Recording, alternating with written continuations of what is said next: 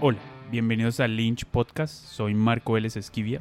El podcast tiene una nueva imagen en lynchanima.com, donde hemos rediseñado toda la página para que sea más fácil de navegar y acceder a todos los episodios. Entonces, no se te olvide darle follow a nuestro podcast en Spotify, en Apple Podcast o en Google Podcast o a través de nuestras redes sociales para estar enterado de todo el gran contenido que se viene. También puedes suscribirte en nuestro newsletter para que te llegue al email cada semana los últimos episodios. Suscríbete en lynchanima.com.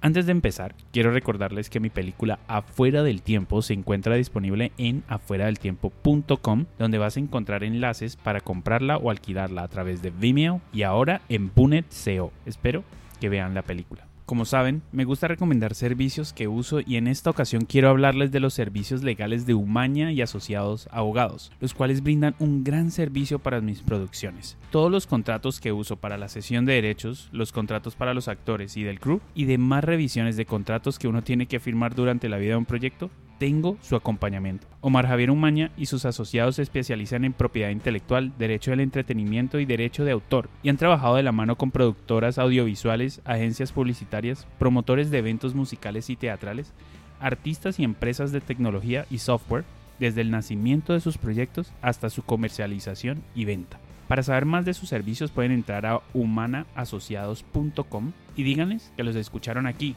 en Lynch Podcast. Después de mi gran conversación con Ana Castillo de Solo Casting Colombia, decidimos hacer una alianza para retransmitir sus charlas y talleres que está haciendo en Instagram Live en el feed de Lynch Podcast. En esta ocasión les traemos la charla que tuvo Ana con el director José Enrique Pintor, el cual es un reconocido director y productor de cine y televisión, ganador de tres premios Cassandra dentro de sus 14 nominaciones. Sus películas han participado en las selecciones oficiales de San Sebastián, Cuba y Miami. Aquí los dejo con Ana y José. Hola José, ¿cómo estás? Hola, muy buenas, ¿cómo estamos? ¿Todo bien? Todo súper bien, ¿cómo te trata la cuarentena? Bueno, un poquito encerrados, esperando que pase rápido. Me imagino que como todos. Sí, ¿cómo están las cosas allá en República Dominicana? Bueno, en República Dominicana vamos a tener ya casi 44 días en, en esta situación.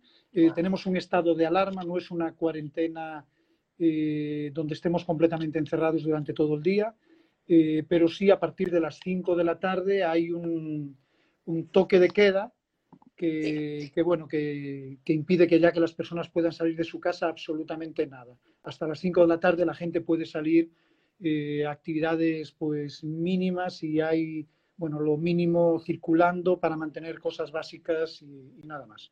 Wow, bueno, Acá ¿Y vosotros también, qué tal? Bueno, ¿Vosotros aquí, qué tal? Aquí sí estamos encerrados completamente. Tenemos como un sistema eh, donde dependiendo del número en que termina tu identidad, puedes salir o no. Entonces, pues uno puede salir normalmente como dos veces por semana y solamente por cosas básicas. Entonces... Es un sí. poquito más difícil que aquí.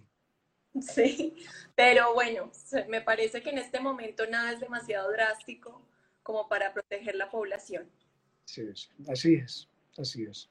Bueno, José, entonces cuéntanos sobre ti, cómo llegaste tú al mundo de la dirección. Uy, qué pregunta más, más complicada. Bueno, yo llego, yo vengo del mundo del doblaje, de, de películas, de cine. A eso me dediqué desde jovencito. Eh, empecé ya a dirigir doblaje fui uno de los directores de doblaje más jóvenes que, que trabajó en, wow. en, España y estuve prácticamente desde los 16 años hasta que llegué a la República Dominicana. De hecho, llego a la República Dominicana a montar una compañía de doblaje de, de películas en un determinado momento muy puntual. Ya en ese momento yo en España estaba eh, dirigiendo documentales y trabajando realización para televisión y eh, cuando llego aquí, bueno, empiezo a meterme ya en el mundo de, de la televisión al mismo tiempo y, me fui quedando, me fui quedando y la compañía de doblaje en un determinado momento decidió cerrar y, eh, las operaciones en República Dominicana y continuar en España en ese momento pues yo decidí ya quedarme en República Dominicana metido en el mundo de la televisión. Tenía en esos momentos dos producciones muy importantes en, en pantalla y, y decidí eh, seguir. De un proyecto me fue llevando a otro, luego ya empecé a dirigir medios de comunicación hasta que en el año aproximadamente eh, hace ahora aproximadamente 8 o 9 años decidimos de enfocar la productora única y exclusivamente en proyectos cinematográficos, lo que es ficción y, y, documentales. Eh, en algún momento de repente sí nos metemos en algún proyecto de, televisión, pero de temporada, no ningún tipo de, de programa fijo y, ya hace tiempo que no, que no trabajamos para medios de comunicación en sí como dentro metidos, sino que de vez en cuando asesoramos. Y, así es que estamos sobreviviendo por el momento. Qué bien, bueno, y has logrado hacer un montón de proyectos, pero ¿cómo ves tú la diferencia en este momento entre España y República Dominicana? Porque España ahorita está en un boom increíble. ¿Cómo se comparan las dos industrias? Son industrias muy distintas y, muy complejas las dos. O sea, España es una industria muy desarrollada, tiene cine desde hace muchísimos años prácticamente desde que, desde que empezó el cine y pasó por diferentes etapas, una etapa de la dictadura, donde todo el cine pues, tenía, una, eh, tenía un contenido muy puntual eh, y, con mucho tipo de censura. Terminando la dictadura, empezó otro tipo de cine de carácter eh, mucho más social, no por ello más comercial. sí empezó a haber un cine de comedia muy ligera, que sí llenaba ya las, salas de cine y después de esa etapa empezó el boom ya de lo que es el, cine español y la televisión en España eh, dentro de un marco eh, de contenido pues ya muchísimo más serio que no por sí comercial, o sea, no fue el momento del cine español donde, donde se dieron los proyectos más rentables ni en la televisión. Eso no sucede prácticamente, yo creo que hasta hace aproximadamente 10 eh, o 15 años que es prácticamente la televisión y el cine que ya conocemos español ahora mismo, que ya tiene un repunte más internacional y muchísimo más eh, comercial como el de todos los actores. Eh, todo el cine en España, y, te digo que casi casi la televisión también es, es, un, cine muy de ayudas, muy subvencionado. Nadie, nadie concibe un cine en España sin ayudas gubernamentales. Eh, y, la televisión es muy, muy comercial, es muy competitiva. Hay muchos menos canales a los que estamos acostumbrados en Latinoamérica. Apenas eh, hay dos canales estatales y cuatro o cinco grandes eh, comerciales que acaparan prácticamente toda la producción. Por ende, eh, no hay capacidad para todas las productoras. nada más las productoras más especializadas en, en, ficción, en series y todo eso son las que tienen cabida. Y luego desde hace un tiempo pues, los grandes formatos de televisión, que es de lo que está lleno prácticamente toda la televisión eh, dominicana, ya con las nuevas tecnologías, perdón, la española, ya con las nuevas tecnologías, el streaming, eh, los contenidos vía, vía web, eh, la televisión española dio un giro, supo adaptarse, supo mantenerse a la vanguardia, sabe producir cosas que no se pueden producir a través de estas plataformas y fueron encontrando el hueco para para colarse de alguna manera y, no perder audiencia como estamos perdiendo quizá eh, en Latinoamérica, donde la incidencia de, contenido foráneo de otros países, quizá más anglosajón, eh, en, públicos, sobre todo jóvenes de fácil incidencia, no muy arraigados a las, eh, quizá a la identidad cultural de cada uno de nuestros países latinoamericanos, pues encuentran una mella mucho más fácil para colarse y al no estar tampoco nuestras televisiones preparadas para enfrentarse a, los contenidos tan exclusivos, pues lo, están haciendo así. Entonces, la diferencia con República Dominicana es que es una, somos un país muy chiquito, eh, con muchísimos canales de televisión, eh, en donde el nicho del mercado también es muy pequeñito, eh, es muy difícil para los canales de televisión sobrevivir y acceder también a grandes formatos. Es, es muy raro. Ahora mismo tenemos Masterchef, tenemos Dominican Got Talent, hemos hecho Sobrevivientes, hemos hecho La Isla de la Tentación, pero siempre son proyectos muy esporádicos. La televisión no está llena de eso, sino que puede pasar un año o dos años eh, en que puedan surgir este tipo de, proyectos y de repente surge y, tiene éxito y volvemos otra vez a, lo mismo. El cine eh, ha tenido un repunte en los últimos diez años gracias a una ley de incentivo fiscal muy, muy importante que nos ha permitido eh, irnos colando en el mercado internacional. Evidentemente, de estos 10 años hemos tenido eh, tres años de adaptación, donde solamente se hacía comedia y un cine muy, muy popular. Digamos que otros tres, cuatro, cinco años de buscar nuevos formatos, de que surgieran nuevos directores con más arriesgados, con nuevas expectativas. Y, creo que ahí ya, bueno, fuimos encaminando un poquito al cine dominicano que se está haciendo ahora, que es un cine un poquito más competitivo, que está encontrando huecos en festivales internacionales y que está acaparando un poquito ya la atención y encontrando su lugar en el cine de habla hispana. Bueno, José, y con una industria que es un poco más pequeña, eh, ¿cómo haces en tu búsqueda de actores? ¿Y normalmente son actores formados o actores naturales? ¿Cómo haces tú para tus proyectos? Bueno, yo he pasado por todas las etapas. Eh, antes de tener una ley de cine, la productora de nosotros, la ley de cine tiene apenas 10 eh, años. nosotros empezamos a hacer nuestra primera película en celuloide de ficción en el año 2004 eh, no teníamos una industria, de hecho esa película se llama La cárcel de la Victoria, fue el primer drama eh, en realizarse 20 años después del anterior eh, y todo el cine que se hacía en nuestro país era prácticamente un cine de comedia muy, muy popular. Y eso tiene una explicación comercial muy sencilla, o sea, invertir en una película sin ayudas de ningún tipo, como lo estábamos haciendo en ese momento, eh, tenías que buscar una manera de rentabilizar la inversión llevando muchos espectadores al cine. Llevar muchos espectadores al cine significa eh, eh, lograr acaparar un público que quizá no es el más intelectual, es un público que busca ir al cine a entretenerse, pero es un público que piensa muy bien el tipo de película que quiere ir a ver, ¿no? Es un público que quizá el cine se convierte en su salida prácticamente del mes, que lo que cobran es muy poco dinero al mes y si son cuatro miembros en la familia, quizá no tengan con quién dejar a los niños pequeños, por ende ya tiene que ser una película para todos los públicos, tiene que ser una película eh, para ese tipo de, gente que al final es la gran masa eh, de público, es donde tú puedes llevar un millón de espectadores, dos millones de espectadores, en este país llevar 700.000 espectadores ya es una, barbaridad y nos enfocamos después muchísimo en ese tipo de público. A ese tipo de público nada más llegas con un cine donde tú puedes meter estrellas de la televisión. Entonces ahí el tema de casting eh, ya lo tenías que tener muy definido prácticamente desde la misma concepción del, proyecto. Y, eso un poquito pues te obligaba a desarrollar proyectos pensando en esos grandes rostros de la televisión, grandes figuras que podían incluso ayudar con su trabajo de promoción y vinculando a, los canales de televisión, a la producción, pues iban a, garantizar un poquito eso, que, se llenaran las salas de cine, ¿no?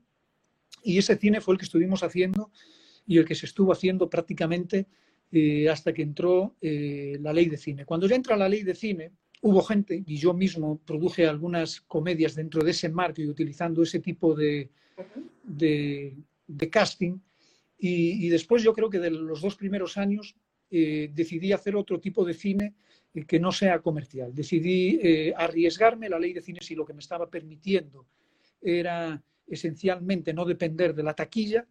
Decidí renunciar un poco al éxito de, taquilla, que ya venía de, éxitos importantes. Bueno, La cárcel de la Victoria, venía de un éxito grandísimo, Sanky Panky. Eh, de hecho, de eso hicimos una secuela, Sanky Panky 2, que tuvo muchísimo éxito en Estados Unidos, en Puerto Rico, en Venezuela, en Cuba. Entonces decidí un poquito alejarme tanto mm, del cine comercial. Y ya en ese momento cambia el casting. En ese momento eh, había también un, movimiento eh, en República Dominicana de actores, de profesionales de la interpretación, sobre todo del teatro, que estaban empezando a quejarse de que teníamos una ley de incentivo fiscal, pero de que los intérpretes no se estaban beneficiando eh, de la ley de incentivo. Entonces, como al final yo de lo que vengo es del mundo de la interpretación, yo lo que dije fue, no, no, eh, pues voy a, dedicarme y a enfocarme en trabajar en primera instancia este tipo de proyectos con actores académicos, ¿no? Ahí se generó otra controversia desde el momento que lo anuncié, porque eh, eh, de repente aparecen eh, las personas que, bueno, que por ponerse delante de la cámara o ser extras dos veces ya se consideran intérpretes o, ya se consideran actores. Para mí la palabra actor es una, es una palabra muy importante desde el punto de vista profesional. ¿no? hay cantantes y hay cantores, hay actores hay intérpretes, hay actuantes, y, hay gente con mucho talento, pero que, no son, son, académicos y a cada quien eh, su lugar.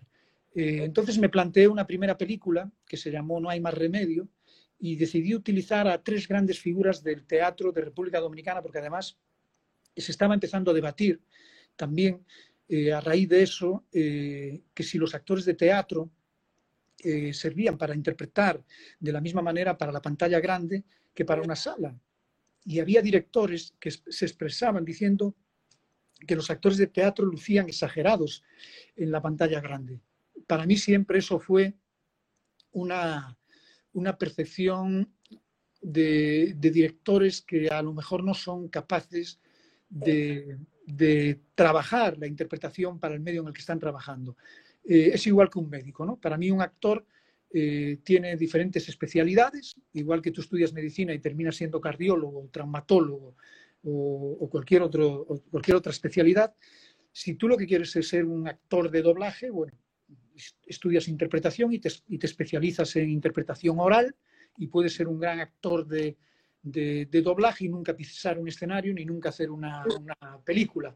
Puedes ser un gran actor de teatro y nunca enfocarte en interpretar para, una, para la pantalla grande o para la pantalla chica, pero si como intérprete decides eh, eh, trabajar para distintos formatos, tienes que especializarte y tienes que estudiar. No es lo mismo interpretar para una eh, para televisión, donde el espectador te va a ver en una pantalla reducida, en la sala de su casa, a una distancia X, que interpretar para una pantalla eh, grandísima de 20 metros de largo, donde un primer plano no es lo mismo que un primer plano de televisión y evidentemente no es lo mismo que la expresión de un rostro eh, sobre un escenario de teatro. ¿no? Entonces, quise un poquito trabajar con tres grandes intérpretes de teatro, fueron Don Iván, Ángela Che y Salvador Pérez, dos, tres grandes figuras del teatro. Hicimos una, una comedia de acción divertidísima, seria, que contaba la historia de tres personajes que, a los que ya no les quedaba más remedio eh, al final de sus días de tener que atracar pues, lo que tenían ellos más cerca a su edad, señores de sesenta y pico de años todos, eh, pues deciden atracar algo que les es muy familiar, una farmacia. Eh, con tan mala suerte de que cuando están en el medio del atraco se les presentan unos atracadores de verdad y todo eso lleva a un secuestro eh, con la llegada de la policía y estos tres personajes pasan de ser tres eh, pobres hombres a convertirse en los protagonistas de una circunstancia pues muy especial. Funcionó perfectamente la película y por ahí luego decidí ya seguir dándole siempre la oportunidad a actores, a intérpretes de, de, pantalla. Y por el momento, o sea, en todos mis, eh, en mis proyectos, como no me estoy enfocando en un cine comercial, me puedo permitir el lujo de trabajar pues con este tipo de, con este tipo de intérpretes. Y me está yendo bien. A veces me arriesgo también con personas que no necesariamente son eh, actores ni figuras. Eh, soy muy de escribir teniendo en cuenta los rostros que quiero. O sea, eh, la productora de nosotros no suele trabajar por encargo de que te llaman para producir una película. Nos ha sucedido, Sol y Luna, es, que es una coproducción con España, fue una de esas películas, pero lo normal es que nosotros desarrollemos nuestros mismos proyectos. O sea, ahora mismo supongamos que nos apetece contar una historia de latinos en un campo de refugiados nazi, ¿no? por ponerte un ejemplo, y nos enfrascamos en buscar el guionista adecuado para escribir este tipo de historia y cuando empezamos a trabajar la historia empezamos a pensar inmediatamente en el tipo de personajes eh, y la complejidad de cada uno que nos tuviese, que nos encantase que tuviese eh, eh, en esta película. Y ahí mismo le empezamos, yo me empiezo a imaginar los rostros. Bueno, pues este rostro es de un señor de 50 años, pero con estas características, quizá flaco, eh, con el pelo largo, con el pelo corto, con unas ojeras muy marcadas o no, con una mirada interesante o una mirada perdida, eh, con muchos rasgos muy fuertes o quizá con rasgos eh, más, más, más suaves. En fin, y como este es un mercado muy pequeño, eh, en donde prácticamente todos nos conocemos y, o nos las pasamos pues conociendo a los nuevos actores eh, y yo me considero además una persona un, tanto cercana para, para los intérpretes, empezamos inmediatamente cuando le empezamos a poner rostro a, los personajes, empezamos a pensar prácticamente en actores. Eh, en actores o, en personas que puedan dar ese papel. Te digo que somos un mercado muy chiquito, donde a lo mejor quizá para interpretar a un personaje de 73 años, a lo mejor tenemos nada más dos o tres opciones en el mercado de nosotros. Entonces, eh, si dentro de esas dos o tres opciones no encuentras el rostro adecuado para ese personaje, inmediatamente tienes que salir a buscarlo eh, fuera. Y buscarlo fuera, pues es empezar a buscar en aficionados al teatro o en figuras o en cosas así. Pero de todas formas siempre le damos la, prioridad a intérpretes de, carrera. Y eso nos pasa en, rangos de edades, sobre todo de, treinta y tantos para arriba. En el rango de treinta y pico para abajo eh, tenemos un abanico muy grande de posibilidades, de jóvenes intérpretes eh, muy interesantes en, diferentes perfiles. Eh, y nada, si yo no tengo muy claro el actor para ese personaje, que suele pasar de vez en cuando, entonces es cuando recurro al casting. de todas formas, mi director de casting siempre le doy la libertad de que me proponga más opciones al actor que yo tengo en la cabeza. Yo puedo tener uno en la cabeza y siempre le digo que me busque más opciones porque de repente, eh, con la experiencia de un buen director de casting, te puede sugerir a alguien muchísimo más adecuado. Me ha pasado, los he encontrado, ha habido veces en que no, pero eh, en el caso de que no tenga ese personaje en la cabeza, eh, suelo buscar opciones y, suelen presentarme opciones interesantes. Y cuando llega el momento del casting para probar quizá actores eh, que no conozco, lo primero que busco es, como en cualquier otro trabajo, creo que la empatía con el actor.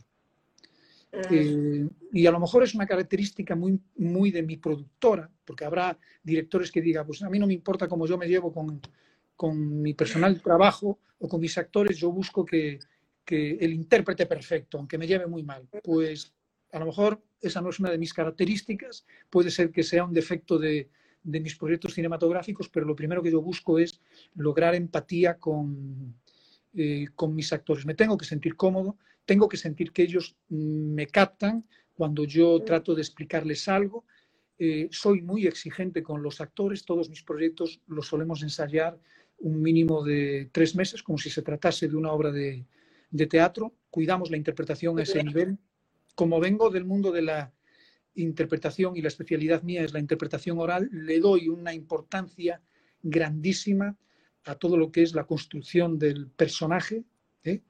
Eh, suelo tener muy claro eh, cómo, cómo, es el, personaje, yo lo tengo muy definido en, mi cabeza, trato de transmitirle eso y una vez que se lo transmito al intérprete, después lo, lo primero que busco es, sobre todo, que el actor haga su trabajo y me haga un planteamiento en base a los principios del personaje que yo le estoy, estoy planteando. Y ahí es donde entra una fase de apertura mía y quizá una fase muy difícil para el actor de aceptar o no eh, lo que él me esté vendiendo a mí, ¿no?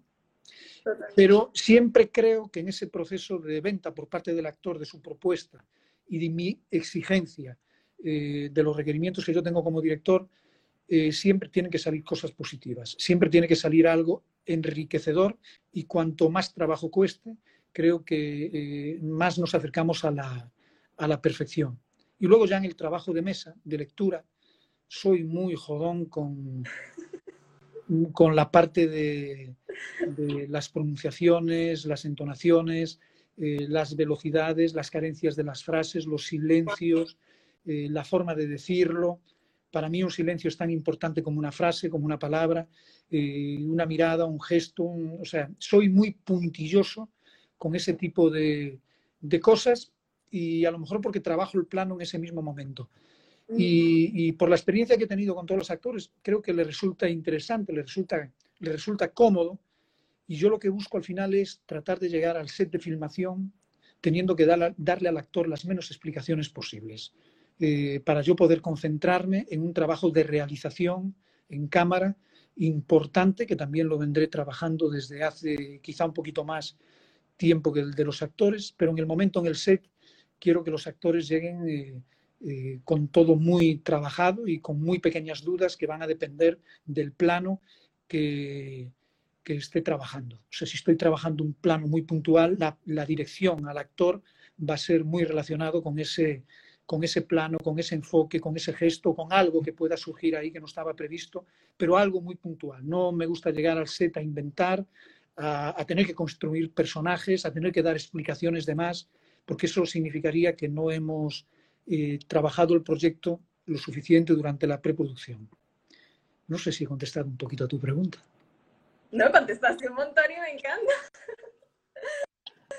No, pues, o sea, ya entiendo totalmente por qué es necesario también tener como una relación con tus actores, porque pasas un tiempo grande con ellos y eso es importante, o sea, toda esa creación antes, todos los ensayos antes se dan, que normalmente uno todavía está en esa búsqueda en el set y por eso uno a veces como actor llega muy perdido, porque no es solo saberse la letra, es saber qué es lo que tú quieres, qué es lo que yo quiero y, y encontrar un punto medio también para esa co-creación. Entonces me parece muy, muy valioso todo ese método. Yo creo que todos los actores realmente apreciamos ese tiempo pre, porque normalmente a nosotros nos sacan de esa preproducción y solamente como mucho, dos semanas aprendas el texto y todo bien. Entonces, gracias. Qué rico, qué rico tener más personas así como tú, qué rico tener directores eh, que en verdad nos den esa oportunidad de tener una interpretación mejor por esos ensayos, por toda esa lectura antes de y esa construcción de personajes. Definitivamente, creo que el trabajo de, de construcción del personaje en un intérprete, sobre todo de, de, cine, es un trabajo muy interior. O sea, todo el tiempo que yo le pueda dedicar a un intérprete en una mesa de, de trabajo, simplemente van a ser eh, pautas y conversaciones de, no, me gusta lo que me propones, eh, vamos a trabajarlo más en esta línea, eh, hazlo más de esta manera, haz esta pausa aquí, eh, muévete a esta velocidad, gira. Pero creo que el trabajo del intérprete mmm, traspasa mucho el trabajo con el director. Eh, yo, no creo mucho, yo no creo mucho en, en los actores que, que, invierten nada más el tiempo de trabajo con el director y cuando llegan a su casa ya se olvidan. Yo creo que el trabajo, el trabajo más importante del actor eh, dejando el aprenderse el texto a un lado, porque para mí eso es un trabajo más técnico que artístico, ¿eh? sin restarle importancia, sin restarle importancia. Yo soy de los que opino que, que, un intérprete nunca va a tener el dominio total del personaje hasta que no se sabe eh, la letra eh, a la perfección. No es posible, igual que un personaje, igual que tú no estás pensando en este momento lo que estás eh, diciendo, no puede ser que, que, que, un personaje esté pensando en las palabras para poder construir un, una frase. O sea, eso no, no, existe en la vida real, no existe en un personaje y no puede ser que un actor esté pensando en lo que va a decir, ¿no? Pero creo que el trabajo más importante es la construcción individual del personaje, fuera del trabajo del, eh, del director. Esa, esa, gran cantidad de horas que hay que hacer eh, al llegar a la casa en solitario, eh, yo creo que es el trabajo más, más importante eh, que tiene que hacer un actor. Indudablemente eso se refleja después en el set y se refleja en la pantalla y tú distingues, y yo lo distingo además como director inmediatamente, al intérprete que ha trabajado el día anterior en su casa, al intérprete que, llega con mucho talento, puede ser, porque hay intérpretes con, muchísimo talento que apenas en, dos semanas y trabajando dos horas al día eh, tienen ese talento innato para, para poder hacer un gran trabajo. Lo hay, existe, me ha tocado trabajar con ellos, pero también soy de los que opino que uno de esos grandes talentos, si le dedicara más tiempo, podría multiplicar eh, su calidad por muchísimo más. Eh, ahí entra un poquito el reto personal que cada, que cada actor o que cada intérprete tenga con su carrera. Si tú te conformas con lo que estás dando porque te lo aplauden, pues perfecto, pero eres un conformista. Si, si, quieres, si quieres buscar un poquito más allá de lo que, de lo que tú eh, y quieres mejorar con cada, con cada personaje y con cada línea, pues las vas a estar repitiendo una y otra vez prácticamente hasta el momento en que digan acción. Total, bueno. Y cómo, porque yo siento que acá en Colombia las plataformas como Netflix, Hulu, Amazon han cambiado mucho el pasión y nos han abierto otras puertas a no depender de esos canales locales para las producciones. ¿Cómo, cómo ha sido eso en República Dominicana? ¿Ves una globalización en la industria Lo que pasa es que el mercado de, eh, de Colombia, que es un, es un mercado muy, muy desarrollado, el mercado de la televisión en Colombia, con todas las plataformas del mundo, hacen una muy buena televisión, tienen acceso prácticamente a todos los formatos, eh, son un país grande, por ende hay un mercado publicitario que lo puede soportar, es muy distinto al que, eh, al que tenemos en República Dominicana. A nosotros nos ha trabajado para, nosotros le dimos soporte a la empresa productora de Colombia, eh, que hizo en su momento Expedición Robinson, todos estos formatos, y, evidentemente se cuenta con muchísimos más recursos, son grandes producciones. Nosotros todavía no hemos podido realizar, sí hemos hecho miniseries, eh, pero no nos hemos podido enfocar en una gran miniserie. Nuestra productora tiene, está trabajando dos proyectos en carpeta, eh, ahora mismo que posiblemente, de, hecho, se vieron parados por toda esta situación de la, de la pandemia eh, y los estamos prácticamente retomando ya, todo lo que es el tema de desarrollo y escritura de guion, porque si todo va bien y los planes continúan como nosotros queremos, el año que viene, a principios de año, nosotros quisiéramos tener en antena una gran primera eh, serie para la televisión dominicana.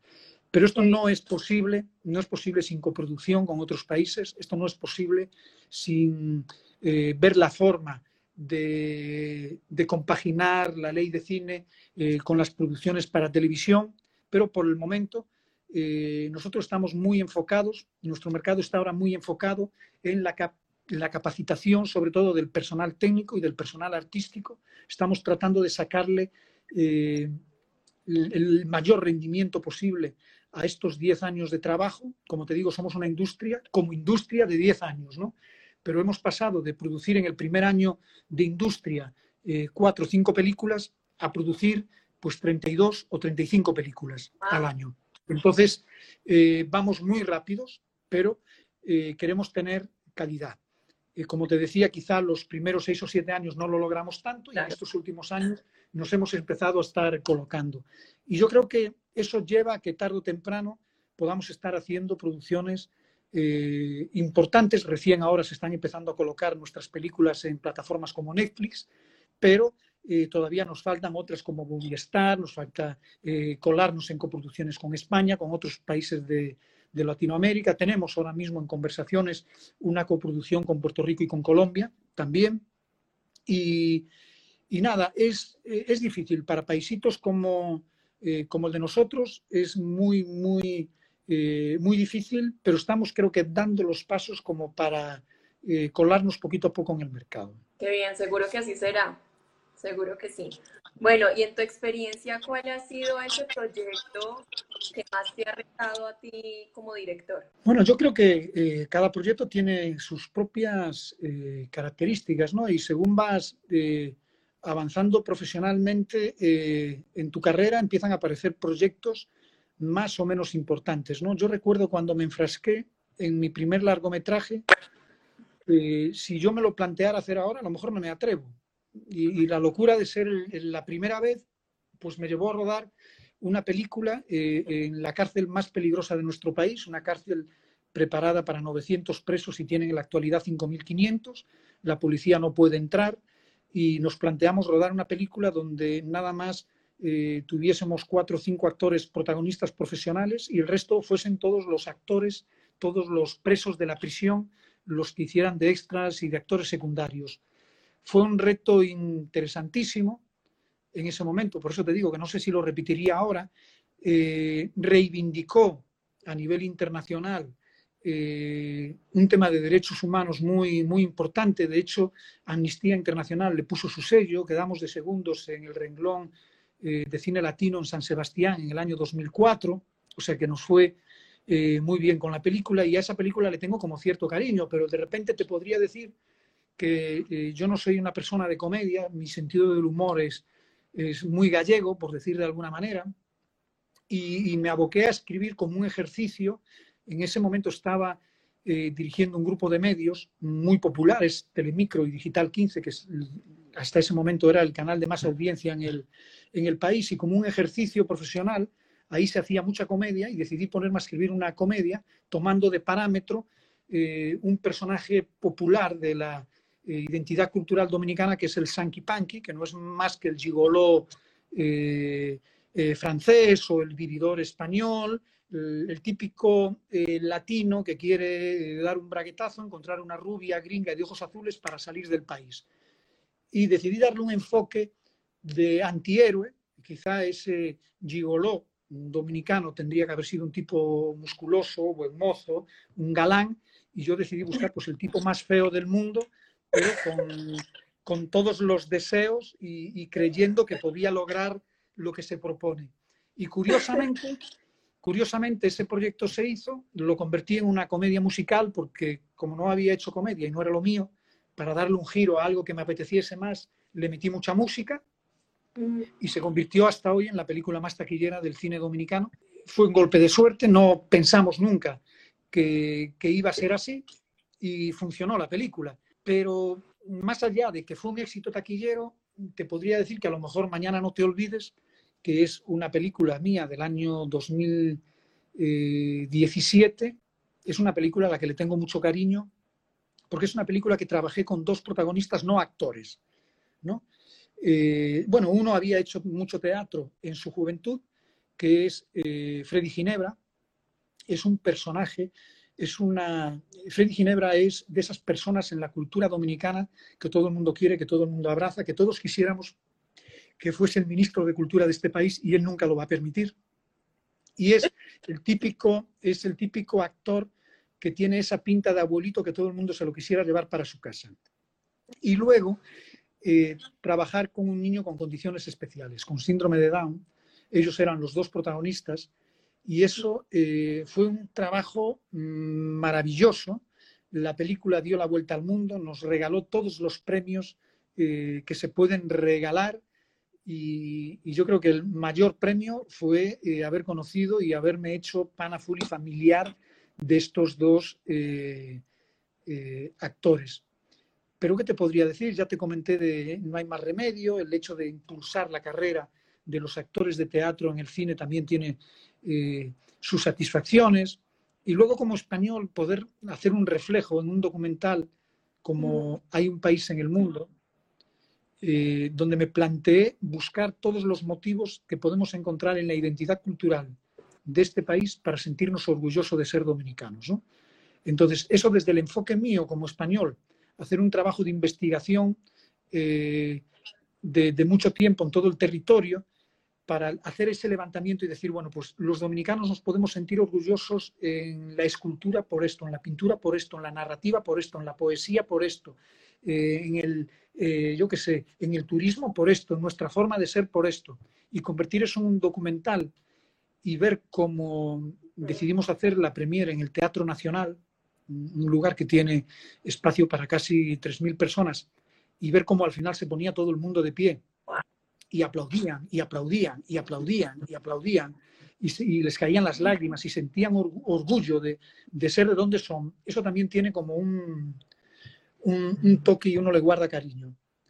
Y el colmo es ya cuando nos planteamos contar eh, este año pasado la historia de la ciudad de Santo Domingo, que es un documental que tuvo dos estrenos fallidos por el tema del COVID-19. Tuvimos una, un intento de tuvimos un intento de estreno en, en diciembre que lo, lo, frustramos porque veíamos que, que, no era la etapa para un documental en las salas de cine y lo decidimos cambiar para febrero y en febrero resulta que nos entra el COVID eh, de cabeza y tuvimos que levantar todo el estreno perdiendo todo el trabajo de marketing, de publicidad y nada, que al final decidimos estrenarlo por televisión, regalárselo al pueblo dominicano. Eh, creo que es un gran desprendimiento, eh, porque es un trabajo importantísimo, es el primer gran trabajo de época que se hace en República Dominicana. Tuvimos que recurrir a, muchísimos profesionales de otros países para poder eh, realizarlo y que tenga un enfoque desde la visión de un español eh, para tocar el tema indígena y tocar el tema indígena con la crudeza y con la responsabilidad que hay que tocarlo eh, mm. para no tratar de ponerte ni de un bando ni del otro, sino utilizar única y exclusivamente todo lo que son los datos eh, históricos, pues no, no fue fácil. Pero creo que vale la pena. Es un trabajo que vamos a ver cómo reacciona, cómo reacciona la gente y, vamos a ver qué piensan, porque el estreno es este sábado que viene, a las nueve de la noche, sirva la publicidad para todos los dominicanos que estén ahí conectados. Así que, que nada, esperemos que les guste. Es un documento muy importante. Hemos contado con los últimos descubrimientos históricos, testimonio de los historiadores que han estado trabajando hasta prácticamente el año pasado y han aportado datos que no se conocían hasta el momento. Y está muy enfocado también en el, no solamente en la ciudad, sino en el trato a los indígenas en esa primera etapa del colonialismo. Pero bueno, José, yo te quiero preguntar una cosa porque algunos de los chicos están preguntando, ¿y actores panameños podríamos participar en producciones, actores colombianos? ¿Cómo es el recibimiento de talentos extranjeros y cómo te has sentido tú como extranjero en República Dominicana trabajando en la industria?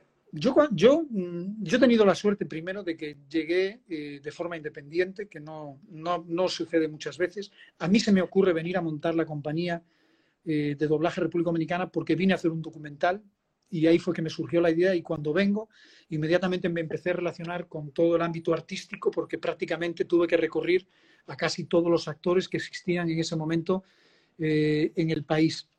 El recibimiento fue, mm, de entrada, yo venía muy temeroso porque los actores somos muy complicados, todos, eh, y cuando te pones en manos de una persona eh, desconocida, lo primero que buscas es mm, si esa persona te va a saber dirigir o no, y para el director lo primero es ganarte el respeto de, de ese intérprete. Creo que en ese momento eh, la suerte que yo tuve es que me pude ganar el respeto de todos los intérpretes de ese momento en el, país. Y es un respeto con el, del que todavía gozo. ¿no? Eh, y lo digo porque me lo han manifestado ellos. Eh, cada vez que tengo la suerte de trabajar con, con, personas, con intérpretes que admiro de este país, siempre me dicen que, que se sienten muy cómodos y que, y que quisieran repetir de nuevo. Entonces, mm, yo en ese aspecto he tenido suerte. Eh, la televisión es otra historia, es muy competitiva eh, y venir de fuera con, nuevas ideas y con nuevos formatos no fue fácil.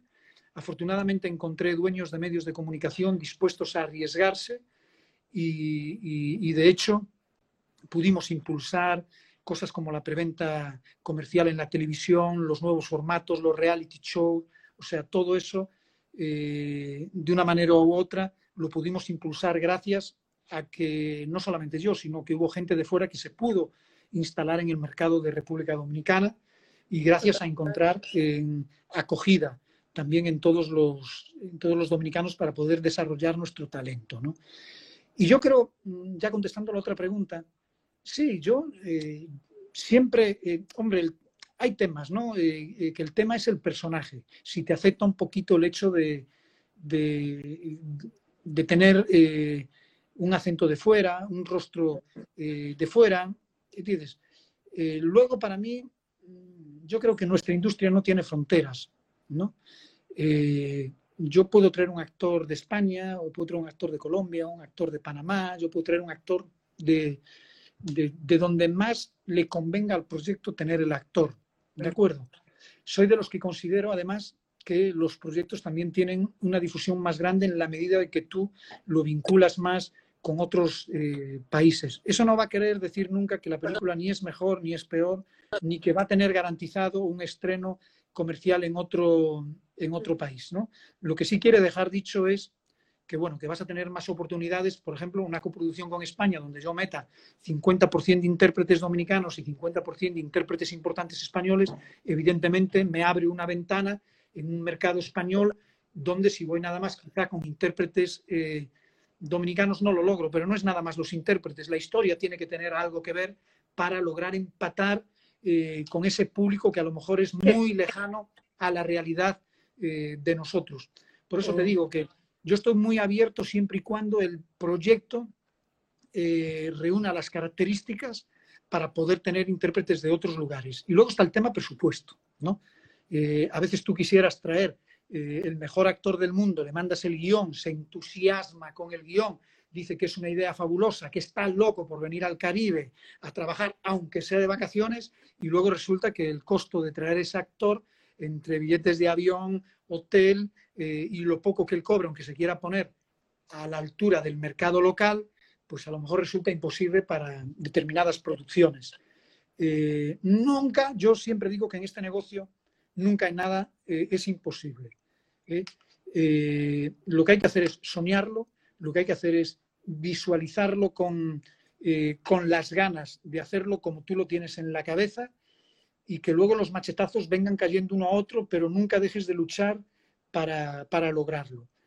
No hasta el punto de hacer peligrar el proyecto, porque yo tengo muchos compañeros que se empecinan en no hacer su proyecto hasta que no tienen tal intérprete, hasta que no tienen tal cosa, y entonces eh, tú ves como el proyecto se va diluyendo en el tiempo, en el tiempo, en el tiempo, y un gran profesional que podía haber hecho a lo mejor en cinco años dos proyectos por estar pensando en, en, ese, en esa excesiva perfección en la cual a veces queremos privar todos los artistas, pues no te desarrollas profesionalmente y tu carrera eh, quizá no llega a donde tiene que ir. Yo siempre soy de los que digo que esto va de la mano, el arte sí, pero tiene que ir de la mano eh, con el trabajo.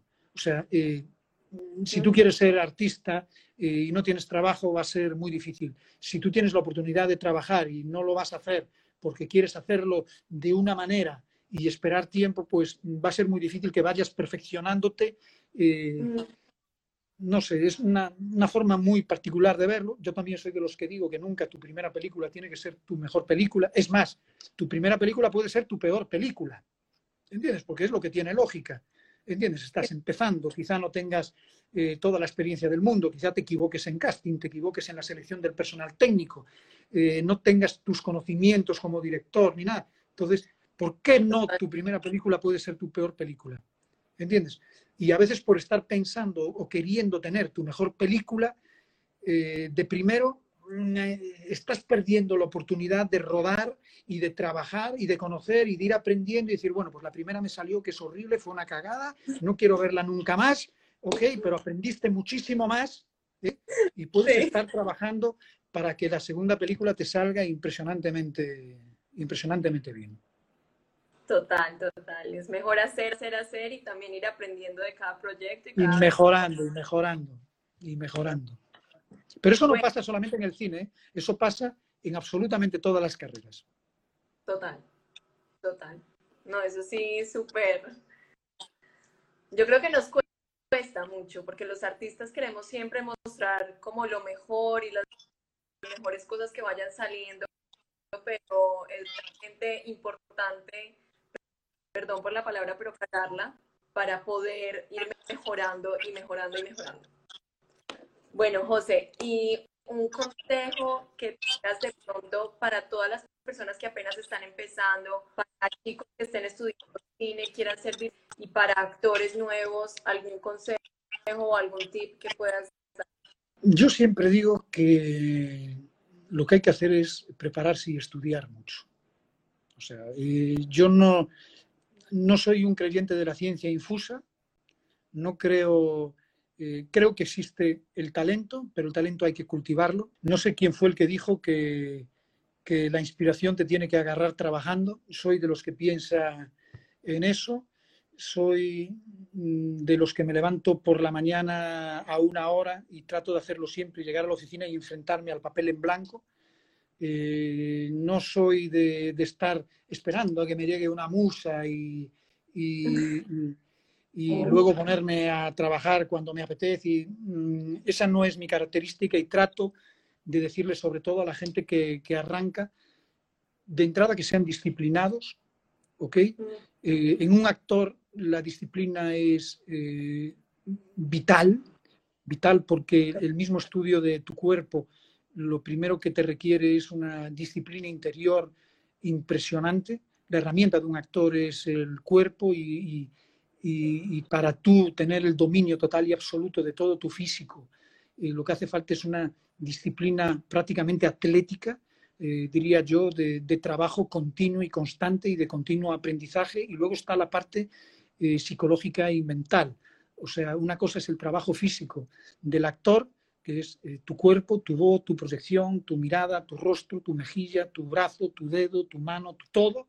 Y luego está lo que tienes dentro de, tu cabeza, O sea, y, cómo tu cabeza sea capaz de asimilar el personaje, de absorber de, ese camarero, eh, de, ese, de ese presidente, de ese diputado, de, de qué sé yo, de ese limpiabotas, de, del sinfín de personajes que hay para poder llevarlo, interiorizarlo y luego convertirlo en una expresión física, creo que eso se logra con, con muchísimo trabajo y con muchísima disciplina. Hay que estudiar, estudiar y estudiar. Los directores lo que tienen que hacer es desarrollar cuanta, eh, cuanta más cultura plástica, eh, mejor, y ahí vale todo.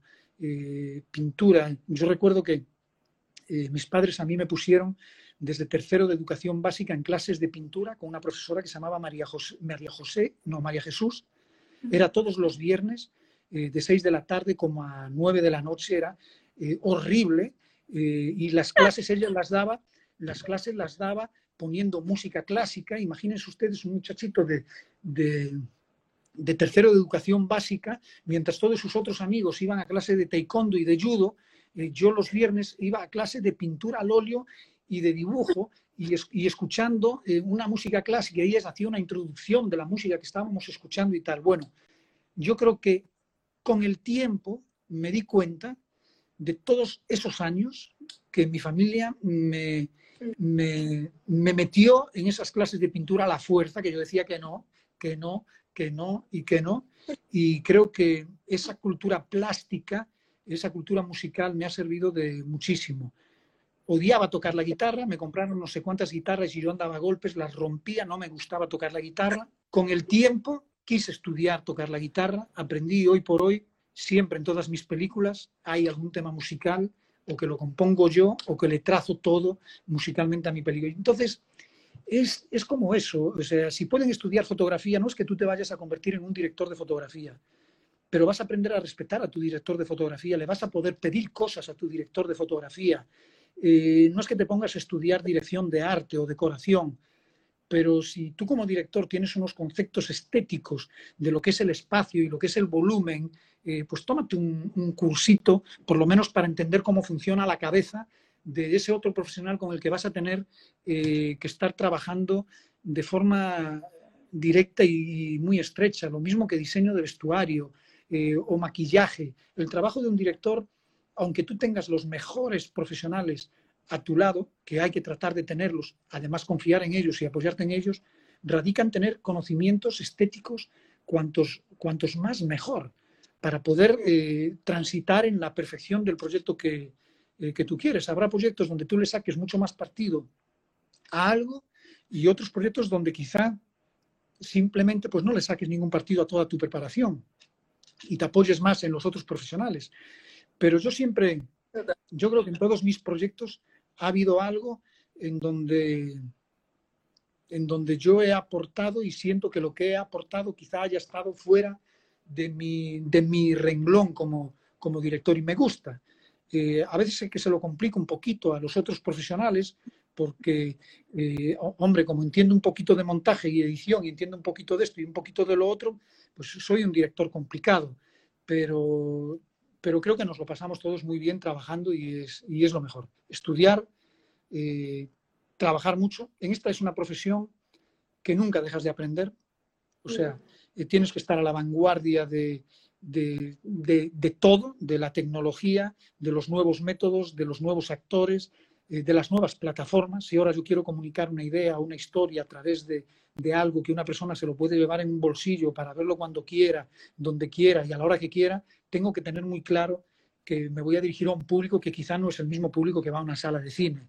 Entonces, eh, es aprender y aprender y aprender y desarrollarte. Ese yo creo que es el mejor consejo que se le puede dar a cualquier loco que se quiera dedicar a esto. De verdad que sí, de verdad que sí, y mil gracias. Yo creo que a todos nos has logrado inspirar con esas palabras, eh, a llevarnos a querer seguir adelante, a probar todas las distintas cosas que se pueden hacer. Y no, de verdad, mil, mil gracias por esta charla. Agradezco desde el alma porque fue muy bonita. Eh, gracias por compartir con nosotros este espacio, por abrirnos tu experiencia, por dejarnos aprender de ti y realmente, no, quedo súper agradecida porque al menos yo quedé súper inspirada para seguir haciendo y seguir creyendo, incluso con esta pandemia. Pues nada, muchísimas gracias a ti por la invitación, de verdad, aquí estamos cuando quieras. Eh, nada más me avisas y bueno, pues gracias pues, a toda la gente que nos ha estado eh, siguiendo por ahí. Espero no haberlos aburrido muchísimo, que hayan sacado algo, eh, por lo menos, y si no les gustó, pues no se lo cuenten a nadie. Y si les gustó, entonces díganles que queda guardado por 24 horas para que vengan y lo vean porque de que lo rieguen, que lo rieguen. Esto es oro y de verdad que la información que nos dice es oro y tu experiencia es oro y espero que no mucho cine y que después de la pandemia de una vez al set a seguir creando. Entonces, Muchísimas gracias. Gracias, hasta luego. Y bueno, y con esto terminamos este episodio de Lynch Podcast. Recuerden que pueden seguirnos en nuestras redes sociales de Instagram, Twitter y Facebook. Y ahí pueden escuchar este podcast en todas las plataformas de podcast como Spotify, Apple Podcasts, Google Podcasts y Deezer. Y en nuestra página web lynchanima.com. Mi nombre es Marco Vélez Esquivia. See you, amigo.